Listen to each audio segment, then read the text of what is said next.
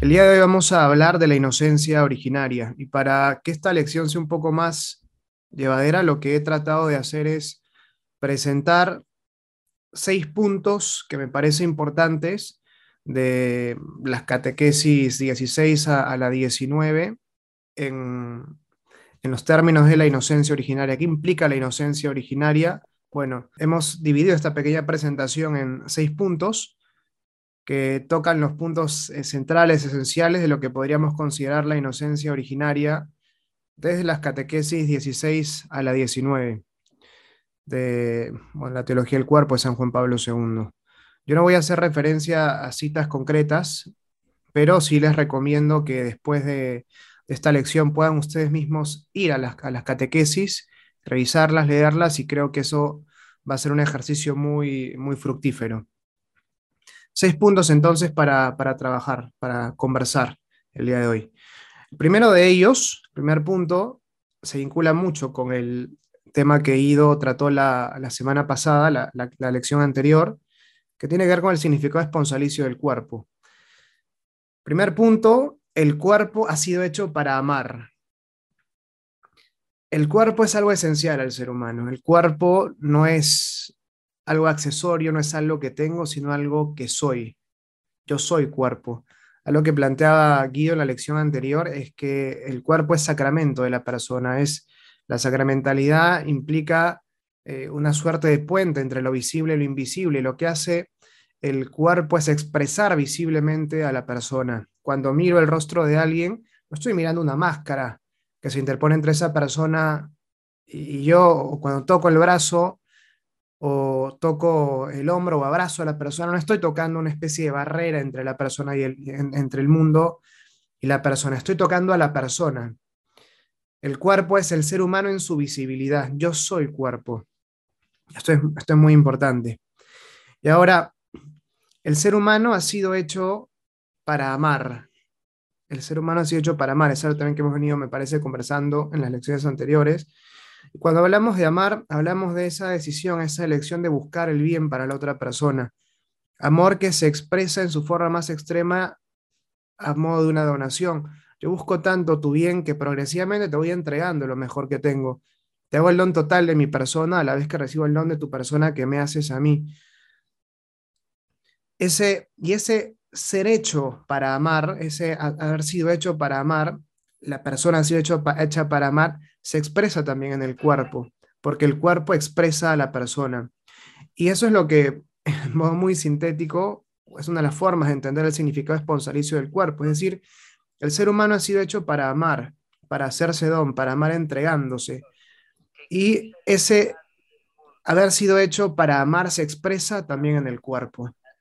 Primera nota entonces muy importante, el cuerpo ha sido hecho para amar porque el ser humano ha sido hecho para amar. Hay un significado esponsalicio en el cuerpo porque hay un significado esponsalicio en la persona. La persona ha sido hecha para amar y eso se expresa también en su cuerpo. El cuerpo entonces ha sido hecho para amar. Es la primera nota que, que es importante que nosotros incorporemos porque esto va a ser fundamental para entender la inocencia originaria. Segundo punto, cuando hablamos de inocencia originaria nos referimos al ser humano prehistórico, una prehistoria teológica, como lo plantea en algunos puntos San Juan Pablo II. Segundo punto, entonces, la inocencia originaria se refiere al ser humano prehistórico. Hay un ser humano histórico, que es el ser humano después de la caída, después del pecado original, pero cuando hablamos de esta noción de inocencia originaria, hablamos de aquel diseño original, por así decirlo, previo al pecado, de, eh, diseño de Dios respecto del ser humano. Y esto se expresa en esta, eh, en esta cita, en esta frase del Génesis, Génesis 2.25, estaban desnudos y no se avergonzaban. Es importante eh, entender cuál es el contexto en el cual se da esta, esta frase. Se da precisamente después de que el hombre viera a todos los animales, viera los cuerpos de los otros animales y descubriera a partir de la contemplación de sus cuerpos que ninguno de ellos era como él. Después Dios hace descender sobre él un sueño, saca la mujer de su costilla, costilla para significar la misma dignidad entre varón y mujer, ya en el Génesis. Si lo hubiera sacado una parte inferior, la mujer hubiera sido menos digna que el varón. Si la hubiera sacado de una parte superior, la, mujer hubiera sido más digna que el varón. La saca de la costilla, del medio, la hace a partir de la costilla para significar esa misma dignidad, esa igualdad en cuanto a la dignidad de varón y mujer. Y es después de que despierta y ve a la mujer frente a él, que Adán la contempla y queda extasiado. Y tiene esta expresión que, bueno, es como una especie de, primer poema de amor, como veíamos en las primeras lecciones, poco rústico el poema, pero esta sí es hueso de mis huesos y carne de mi carne.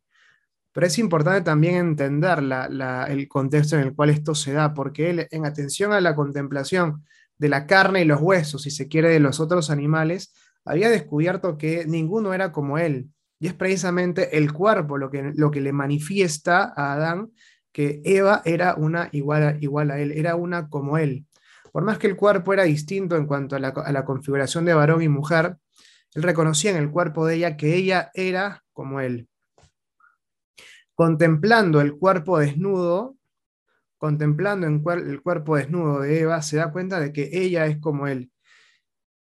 Y lo que le produjo la contemplación del cuerpo desnudo de Eva no fue vergüenza, sino alegría, gozo. Adán exultaba alegría y como nos pasa a veces los hombres cuando no sabemos qué, decir en un momento significativo, dijo esto, esta sí es hueso de mis huesos y carne de mi carne. Podría haber dicho algo más romántico, tal vez Adán, no lo sé. Esto es lo que le salió. Pero expresa ese gozo, esa alegría por haber encontrado finalmente a alguien como él, esa ayuda adecuada de la que habla el Génesis. Ahora, esta expresión es dicha antes de la caída, antes del pecado original, en el cual, en este estado originario, en este estado de inocencia originaria, el cuerpo desnudo no era motivo de vergüenza, sino todo lo contrario, era, la contemplación del cuerpo de, Eva para Adán era motivo de alegría, motivo de gozo. Esta finalmente es como yo, esta sí es como yo.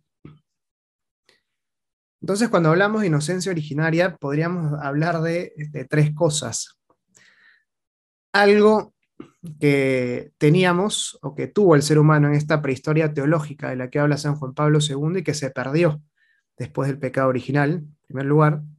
Segundo lugar, algo que puede recuperarse en esta vida entre los esposos.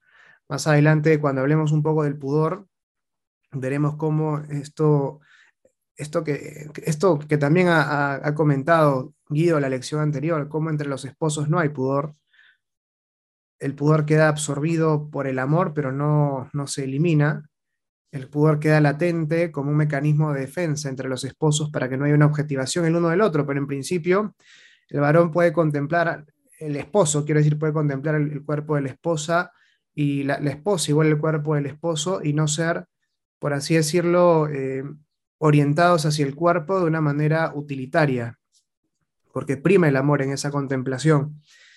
Entonces, inocencia originaria habla de algo que se ha perdido, algo que se puede recuperar en primer lugar, en segundo lugar, algo que, si bien se ha perdido, se puede recuperar ya en esta vida entre los esposos, aunque no de manera definitiva, porque siempre está el riesgo de instrumentalizar también a la otra persona, a mi esposa, a mi esposo, y entonces el pudor es absorbido, no eliminado por el amor, entonces permanece latente como un mecanismo de defensa entre ellos, sobre esto vamos a hablar un poco más adelante, y en tercer lugar, es algo que viviremos de manera plena en la vida eterna. Esto es muy importante porque en la vida eterna vamos a estar desnudos, no vamos a tener ropa en el paraíso. Y bueno, eso es una cuestión de especulación teológica, ¿no? Pero la contemplación de nuestros cuerpos no va a suscitar en nosotros un deseo desordenado, sino tal vez, tal vez un gozo similar al que, al que, expresaba, al que expresaba Dar, en el sentido de que Todas las cosas en la vida eterna nos hablarán de Dios y la contemplación de nuestros cuerpos nos permitirán conocer la grandeza del Creador a través de la grandeza de la criatura. Segundo punto, entonces, esa, esa inocencia originaria se refiere al ser humano prehistórico, pero es algo, una inocencia que se puede recuperar en cierto sentido en el matrimonio y viviremos de manera plena en la vida eterna. Segundo punto, entonces. Tercer punto, que me parece importante, en la inocencia originaria, el cuerpo naturalmente suscitaba amor. Hoy, el cuerpo es visto con recelo. Genera en nosotros una atracción que a veces sentimos que nos aleja del amor y en consecuencia puede hacernos caer en el pecado. Es lo que ocurre hoy con el ser humano histórico, el ser humano post-pecado original. Es una consecuencia original, que una consecuencia del pecado original, que la atracción que genera el cuerpo puede ser tomada como un fin en sí mismo. Puedo yo separar la atracción del amor, pero esto no ocurría antes del pecado original. Esto es muy importante. El cuerpo de Eva era tremendamente atractivo para Adán. El cuerpo de Adán era tremendamente atractivo para Eva. Los cuerpos de ambos eran sumamente atractivos. En un contexto actual hubieran despertado un gran deseo en cualquiera, en cualquiera que los contemplara. Anoche nos, nos juntamos con un, bueno, le preguntaba a, un grupo de, de, jóvenes de, FAST, el movimiento al que pertenezco, bueno, ¿cómo lo plantearíamos eh, hoy en términos, en términos eh, contemporáneos barra juveniles? Perdonen las expresiones, decían, Adán sería un macho alfa lomo plateado y Eva estaba buenísima, es lo que decían ellos, ¿no? Bueno, pero es, lo que, es lo que, perdón la expresión, pero era, era lo, que, lo que de alguna forma, o sea, lo que se quiere expresar con esto era que los cuerpos de ambos, no era que ellos se contemplaban el uno al otro y no despertaban sus cuerpos deseo porque fueran cuerpos no agraciados. Eran cuerpos eh, bellísimos los cuerpos de ambos y de hecho despertaban una gran atracción el uno respecto del otro. Sin embargo, esa atracción que, naturalmente despertaba el cuerpo de uno respecto del otro, naturalmente alimentaba el amor. Amor entendido como esa decisión de buscar el bien del otro, de entregarse al otro. Amor entendido como donación. Es lo que San Juan Pablo II decía de cómo los sentimientos, el placer, toda la dimensión de la atracción son insumos para el amor. Entonces, esa atracción que generaba el cuerpo, esa atracción que experimentaba Adán, fortalecía el deseo de entregarse a Eva, de amarla, de hacerse don para ella y viceversa. Ese deseo que suscitaba en Eva el cuerpo de Adán se transformaba naturalmente en amor. A mayor deseo, mayor amor. Mayor atracción me generaba el cuerpo de, eh, de Adán, de Eva, era mayor ese deseo de entregarse, de amar. Había un orden interior y entonces el cuerpo naturalmente suscitaba amor a través de la atracción que despertaba. Como decíamos, el cuerpo suscitaba amor, no, el deseo, perdón, que suscitaba el cuerpo no era un fin, sino un insumo para el amor, como dice Juan Pablo San Juan Pablo II amor y responsabilidad. El cuerpo naturalmente suscitaba amor, entonces, es decir, ese deseo de buscar el bien para el otro, entregarse al otro, de sacrificarse en la búsqueda de su bien. Esto es muy importante, entonces. A eso nos referimos con inocencia originaria también. Una cuarta nota que me parece importante también eh, destacar, y es que el cuerpo aislado del valor total de la persona, despierta una actitud de uso que es contraria al amor.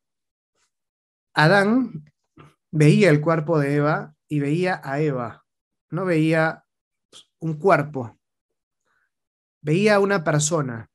Lo mismo Eva respecto de Adán. Cuando Eva miraba a Adán, su cuerpo era tremendamente atractivo para ella, pero ella no veía solamente un cuerpo. Ella veía una persona, no veía en Adán un cuerpo para usar, un cuerpo del cual servirse, veía una persona para amar, para entregarse a ella. El cuerpo entonces naturalmente dejaba ver a la persona, era como un espejo de, de, la persona. Y esto que decíamos al inicio, de cómo el cuerpo es sacramento de la persona, es la expresión visible de la persona, se cumplía plenamente en ellos. Veían en los cuerpos la persona. Sin embargo, después del pecado original esto cambia. Y es posible ver al cuerpo del otro viendo solo eso, un cuerpo. Es lo que ocurre, por ejemplo, con la pornografía. La pornografía no muestra mucho, muestra muy poco en realidad, porque toma una persona poseedora de un valor incalculable y la reduce únicamente a su cuerpo. En pornografía, las personas con las que las personas que interactúan en una escena pornográfica no son vistas en cuanto personas, no son valoradas en cuanto personas, son valoradas únicamente en atención a sus cuerpos. Valgo por mi cuerpo y por el placer que mi cuerpo es, capaz de despertar en otras personas. Entonces se da ese quiebre entre cuerpo y persona que no se daba antes del pecado original. Hoy es posible, precisamente debido a ese desorden.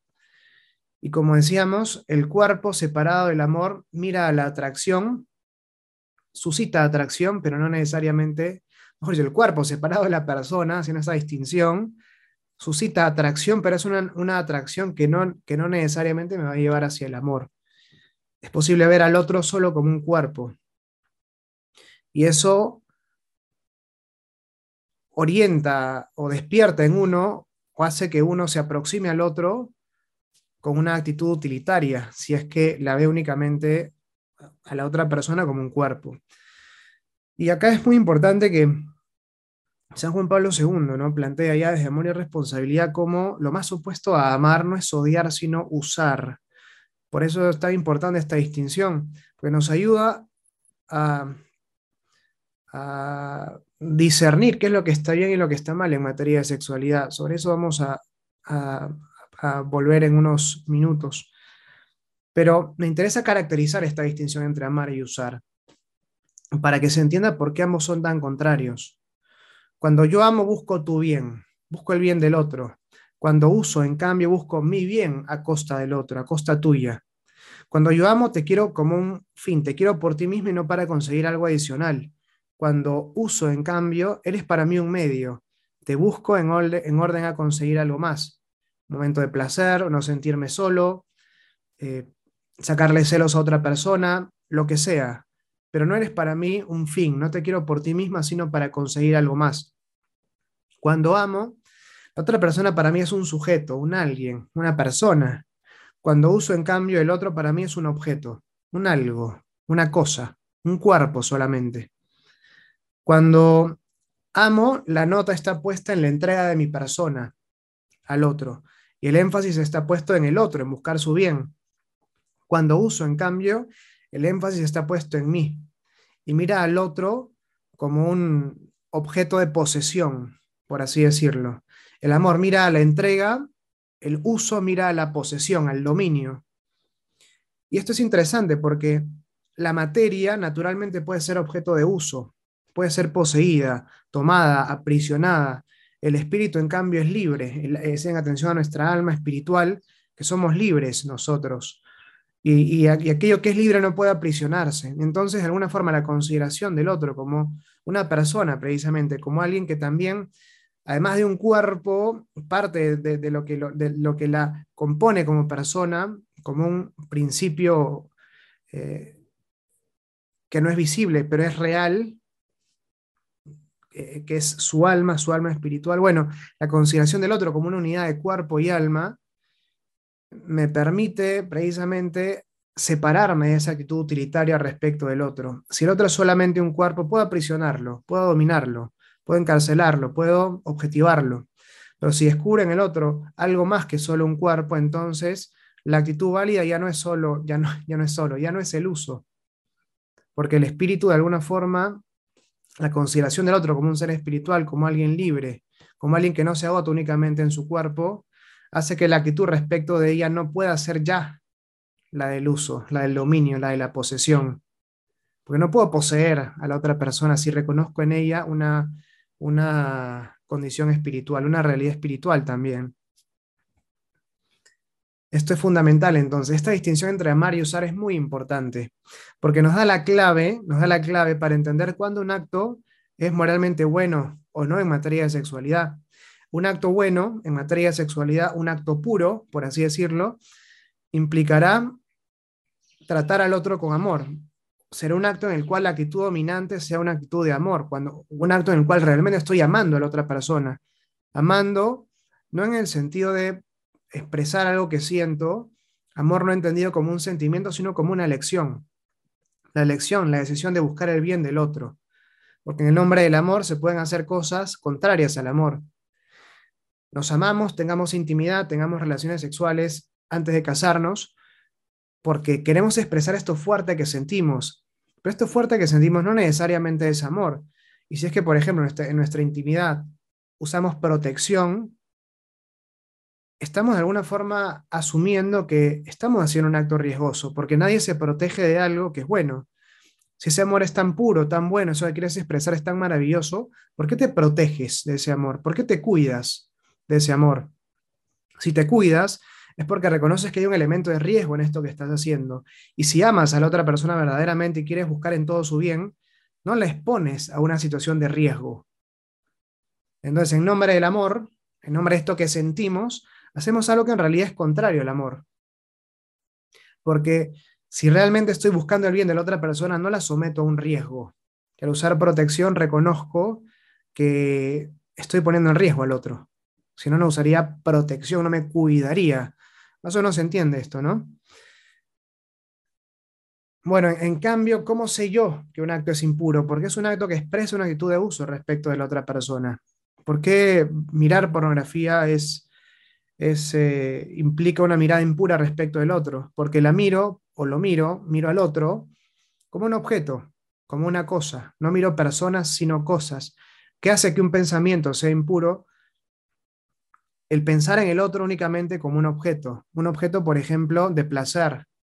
¿Qué hace que un acto sea impuro? El tratar al otro como eso, como un objeto, como una cosa, como un medio en orden de conseguir un bien para mí en en el ámbito de la sexualidad, que muchas veces, no todas, pero muchas veces se identifica con el placer. Entonces, volviendo al tema central, este cuarto punto, separar la persona del cuerpo lleva a separar el amor de la atracción. La atracción separada del amor tiende, a una actitud utilitaria. Mira al otro como potencial objeto de placer. Y esto ocurre cuando se toma el valor del cuerpo como un valor independiente. El cuerpo es algo valioso, es algo eh, muy valioso, sin duda, pero el cuerpo no agota el valor total de la persona. Esto es, esto es fundamental. Una persona vale por su cuerpo, sí, pero no vale únicamente por su cuerpo. Y precisamente esta, este quiebre entre amor y atracción se da cuando yo considero o tomo el valor del cuerpo del otro como un valor independiente, separado del valor total de la persona. Cuarto punto del que estamos hablando entonces cuerpo aislado del valor de la persona despierta una actitud de uso que es contraria al amor. Avanzamos entonces. Quinto punto, que es que también va a ser un poco extenso y el sexto punto va a ser mucho más acotado. La vergüenza que experimentan Adán y Eva después del pecado original se entiende a la luz del pudor. El texto del Génesis 3.7 que es que describe el estado del ser humano después de la caída, dice lo siguiente: se les abrieron los ojos y se dieron cuenta que estaban desnudos. Esto contrasta con la cita que hemos leído hace unos momentos, la cita de Génesis 2.25 que decía, estaban desnudos y no se avergonzaban. ¿Qué es esto de se les abrieron los ojos y se dieron cuenta que estaban desnudos? Es decir, antes del pecado original, Adán no se daba cuenta que Eva no tenía ropa y antes del pecado original, Eva no se da cuenta de que Adán estaba desnudo. Obvio que se daban cuenta. No quiere decir que antes no se daban cuenta de su desnudez, sino este abrírseles los ojos quiere decir que empiezan a ver la, la desnudez del otro de un modo nuevo. Porque el cuerpo, como decíamos, deja de suscitar naturalmente amor y aparece la posibilidad de instrumentalizar al otro en atención a su cuerpo de tomar al otro como un objeto de placer. Y Adán y Eva sienten que esto eh, los violenta interiormente, como nos puede pasar también a cualquiera de nosotros. Y frente a la posibilidad de ser objeto de placer para otro, surge la necesidad de cubrirse, la necesidad natural de cubrirse. Y por eso lo hacen Adán y Eva, de cara a que a que, la contemplación de sus cuerpos desnudos no los aleje del amor. Pudor entonces es un mecanismo de defensa que busca proteger el amor. ¿Cómo, ¿En qué momento surge el pudor? Es algo que se aprende es algo que, o es algo natural, espontáneo. San Juan Pablo II desarrolla este tema bastante en, Amor y Responsabilidad. Y él dice que cuando un joven empieza a crecer y se da cuenta que en atención a su cuerpo puede ser considerado por otros como potencial objeto de placer, surge naturalmente el pudor. Como comentaba Guido en la lección anterior, un, bebé, un niño muy pequeño, no tiene pudor, o sea, no, experimenta pudor. De hecho, si uno tiene sobrinos, por ejemplo, pequeños, es natural que, uno va a visitar a, sus familiares y los niños salen o pasan con poca ropa o sin ropa. Y, no sienten eh, esa vergüenza. Hay entonces un elemento natural en el pudor, ese deseo de cubrir ciertas partes vinculadas especialmente a lo sexual, en atención a las cuales, como decíamos, uno puede ser considerado o tomado por otros como potencial objeto de placer. Pero hay también un elemento cultural en el pudor. Ese deseo es natural, pero el cómo se expresa es algo que se aprende también. ¿Qué me cubro y cómo me cubro depende del contexto? Por ejemplo, si uno va aquí a la selva peruana, va a ver que las mujeres se cubren únicamente la parte interior y dejan el pecho, toda la parte desde la cintura para arriba, al aire libre, descubierta. Eso pasa también en algunas tribus de África. Uno busca algunos videos y aparece, se ve. ¿Acaso las mujeres de la selva peruana o las mujeres africanas son impúdicas? No, porque de acuerdo a los códigos culturales, ellas tapan aquellas partes del cuerpo que naturalmente las pueden, o que en ese contexto pueden hacerlas eh, ser consideradas por otros como potencial objeto de placer en los, según los códigos de la, de la tribu. Obviamente alguien que va, que es ajeno a esa tribu, va y dice, ¿qué es esto, no? Pero claro, porque nuestros códigos son diferentes, no son impúdicas esas mujeres, sino que el, el pudor se expresa de acuerdo a su cultura. Si es que, por ejemplo, alguien que vive en Alaska, donde te mueres de frío, esa persona va a Hawái, donde, bueno, yo nunca he ido a Hawái, pero entiendo que la gente, como, como es más caluroso, etcétera, usa menos ropa, se cubre menos. Entonces, si es que una persona va de Alaska a Hawái, dirá, oye, qué impúdicos son los hawaianos. Cuando si un hawaiano va Alaska dirá, qué aburridos que son todos los alasqueños, no sé cómo se dirá, pero se entiende un poco esto, ¿no? No es que los hawaianos sean impúdicos los, eh, o los alascanos, no se dice así, obviamente. La, gente de Alaska sea demasiado pudorosa al extremo ya que, que, escapa del punto medio de la virtud. No, sino que el pudor se expresa en esos contextos de manera distinta. Por ejemplo, en el caso también de los deportes una mujer o un hombre que practican natación son impúdicos, ¿no? O sea, de hecho, la, vestimenta que usan responde a un criterio objetivo. Necesitan prendas ceñidas para que eh, esas prendas no ofrezcan resistencia al, agua. Lo mismo, por ejemplo, un corredor. ¿Acaso los atletas son impúdicos? Cuando uno ve, por ejemplo, las Olimpiadas, ve gente con, con poca ropa, ropa muy ceñida, dice, qué impúdicas que son las Olimpiadas. No, no son poco pudorosos los atletas porque la vestimenta que están usando, que muestra el cuerpo, responde a un criterio objetivo. No lo hacen para suscitar eh, deseo en otras personas, sino que lo hacen respondiendo a una necesidad propia del deporte, esa ropa ceñida que usan. Entonces, entonces el, pudor tiene ese elemento natural y tiene también un elemento cultural, como decíamos. Una mujer, por ejemplo, el ejemplo que, que planteaba Guido en la lección anterior, una mujer que, posa desnuda frente a un, frente a un, eh, a un pintor es impúdica? No, porque en este caso la desnudez de, esta mujer eh, tiende en el marco de esta obra de arte a manifestar la belleza de la persona. Entonces, asumiendo que, esta es la intención y el contexto, ¿no?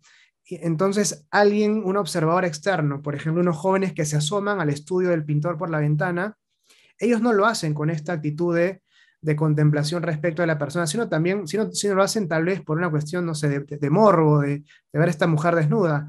Y esta mujer, que, podía estar tranquila y desnuda frente al artista porque sabía que él no la miraba como un objeto, simplemente como una cosa, tiene la necesidad instantánea de cubrirse frente a estos muchachos que se asoman por la ventana porque ellos sí la ven a ella con una actitud utilitaria. Es lo que diferencia, por ejemplo, la pornografía del arte, en el cual hay desnudos. Y, por ejemplo, si uno va a la capilla Sixtina, uno ve cuerpos desnudos pintados por Miguel Ángel. Y cuerpos perfectos, todos ellos. Y uno ve cómo la intención de Miguel Ángel, o, cómo, no sé si será su intención, seguramente sí, pero cómo en la contemplación del cuerpo desnudo, la perfección del cuerpo, se puede ver la perfección del creador, del autor de esa obra. Eh, magnificando, por así decirlo, el cuerpo, presentándolo de manera plena, perfecta, se expresa la perfección de la persona. Y expresando la perfección de la persona, la grandeza del ser humano, se expresa la grandeza del creador. El pudor entonces en cuanto a virtud supone un equilibrio, que el valor del cuerpo manifieste el valor total de la persona y no lo oculte. Y frente al tema del pudor podemos nosotros encontrar dos extremos opuestos, o en el tema del pudor podemos encontrar dos extremos opuestos. Recordemos que toda virtud, y el pudor es una virtud que es parte de la virtud de la castidad, tiene no un vicio opuesto, sino dos vicios opuestos, uno por exceso y uno por defecto.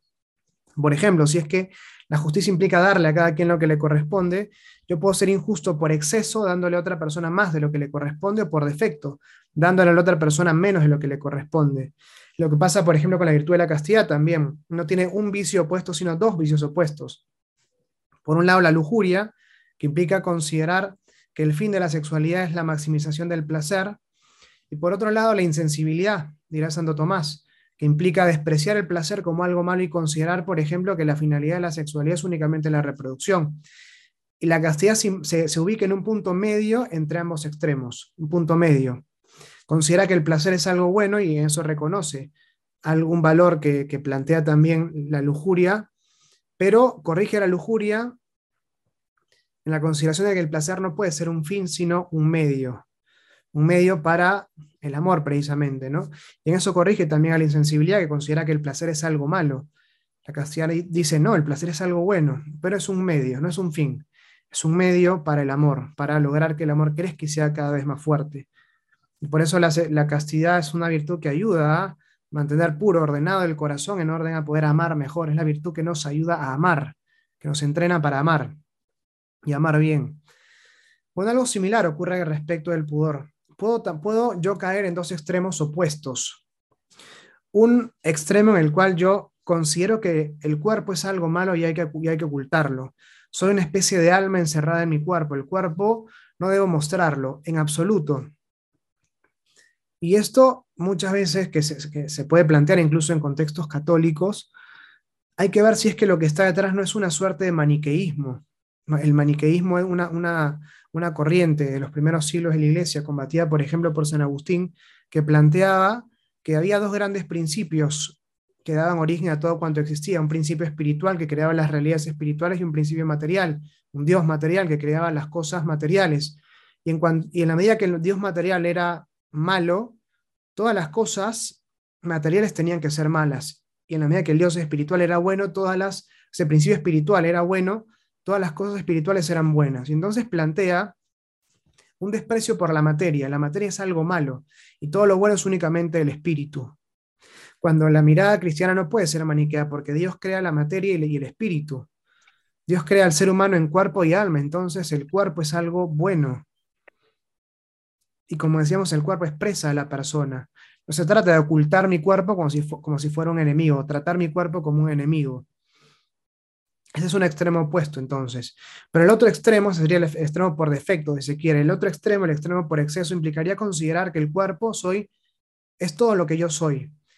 Y, mientras mejor es mi cuerpo y mientras más deseo suscito, mayor es mi valor. Mientras más muestro, entonces mejor. ¿Por qué? Porque yo soy solo cuerpo y nada más que cuerpo. Y desconozco en mí esa realidad espiritual. En el primer extremo hay un acento, si se quiere, en el espíritu. En el segundo extremo hay un, hay un acento en el cuerpo, incluso haciendo que el espíritu desaparezca de la escena. En cambio, el pudor implica llegar a una situación de equilibrio entre cuerpo y espíritu, sin infravalorar uno, exaltando más de lo que, lo que corresponde el otro, que es lo que ocurre en alguno de estos extremos. Soy cuerpo entonces, y para el pudor mi cuerpo es algo valioso y es válido mostrarlo pero no hacerlo de una manera que me presente como si mi cuerpo fuera todo lo que soy o como si mi cuerpo o como si mi valor se fundara solo en mi cuerpo. Y entonces el pudor implica llegar a un punto de equilibrio en el cual mi cuerpo no oculte el valor total de mi persona, sino que lo exprese, porque yo soy valioso, sí, valgo también por mis valores corporales, mis valores físicos. ¿Está mal ir al gimnasio? No, no está mal ir al gimnasio. Lo que está mal es pensar que por ir al gimnasio soy una mejor persona, cuando no, es así claramente. Pero claro, el valor de mi cuerpo le suma al valor total de mi persona, pero yo, pero mi valor como persona no se agota únicamente en mi cuerpo. Esto es muy importante. Veíamos cómo, retomando esto que planteaba, que decíamos que planteaba Guido la semana pasada o la lección anterior, contra los esposos no hay pudor. El, amor absorbe al pudor, pero no lo elimina del todo, porque está también incluso entre los esposos la posibilidad de considerar al otro como un objeto de placer. Y entonces el pudor que es absorbido por el amor, eh, en orden a que el ser humano, el, esposo pueda contemplar el, cuerpo de su esposa y viceversa, y este cuerpo no suscite en ambos una actitud eh, primaria de uso, es decir, no es que ambos tienen intimidad para satisfacer sus deseos, tienen intimidad para expresarse el amor, para entregarse, para vivir su, matrimonio al extremo. Y esto no, no, es excluyente con el hecho de satisfacer un deseo también que pueden tener. Pero la, intención principal no es la satisfacción, la satisfacción de los deseos, es entregarme al otro, darme al otro. Y precisamente el pudor me protege de considerar al otro solamente como un objeto, como una cosa, que puede pasar también en el matrimonio. Por eso el amor absorbe el pudor, pero no lo elimina. Está latente como un mecanismo de defensa. Y bien, después de este largo punto quinto, que era que la vergüenza que experimentan Adán y Eva se entiende a la luz del pudor, a la luz del pudor entendemos el sentido de esa vergüenza que sintieron Adán y Eva. Una última cosa, un último punto, lo desarrollo muy, muy brevemente, cómo la imagen de Dios en el ser humano se expresa visiblemente a través de su cuerpo. La imagen de Dios en el ser humano se expresa visiblemente a través del cuerpo. Es algo que eh, San Juan Pablo II desarrolla de una manera mucho más profunda y bella en la catequesis número 19. Yo no voy a, como les decía, leer eh, fragmentos de la catequesis. Son textos muy bellos, muy profundos, que les recomiendo a ustedes que los lean. Y en estos textos se retoma la noción de sacramentalidad. Hablamos de sacramentalidad como ese puente entre lo visible o invisible. Y él lo plantea en el sentido de un signo que transmite en el mundo visible el misterio invisible de Dios, como decíamos, puente entre lo visible y lo invisible. Y habíamos dicho anteriormente que el cuerpo era sacramento de la persona, es decir, una realidad visible que nos daba o que establecía para nosotros un puente en, también con lo invisible, porque la persona es esa unión, esa, esa, esa unión, esa unidad en la que se conjugan armónicamente dos coprincipios, visible e invisible. Y entonces el cuerpo me expresa también la dimensión invisible del ser humano. El cuerpo visibiliza la parte invisible del ser humano. El cuerpo es el ser humano en su visibilidad. Como decíamos, el cuerpo es también imagen de Dios. Perdón, el ser humano ha sido hecho a imagen de Dios. Una afirmación audaz de, San Juan Pablo II es que esa imagen de Dios en el ser humano se expresa también a través del cuerpo, que es un poco el sentido de, esta última, de este último punto. La imagen de Dios en el ser humano se expresa visiblemente a través del cuerpo. No se encuentra la imagen de Dios en el ser humano únicamente en la dimensión espiritual del alma humana, en la cual reside nuestra inteligencia y nuestra voluntad, y en atención a la cual somos libres, sino también que el cuerpo y expresa visiblemente esa perfección de Dios, las perfecciones de Dios, de manera limitada obviamente, pero el cuerpo es imagen también de Dios, dirá, expresa la imagen de Dios, dirá San Juan Pablo II. Bueno, esto es lo que quería compartir con ustedes el día de hoy. Espero que esto les haya resultado interesante.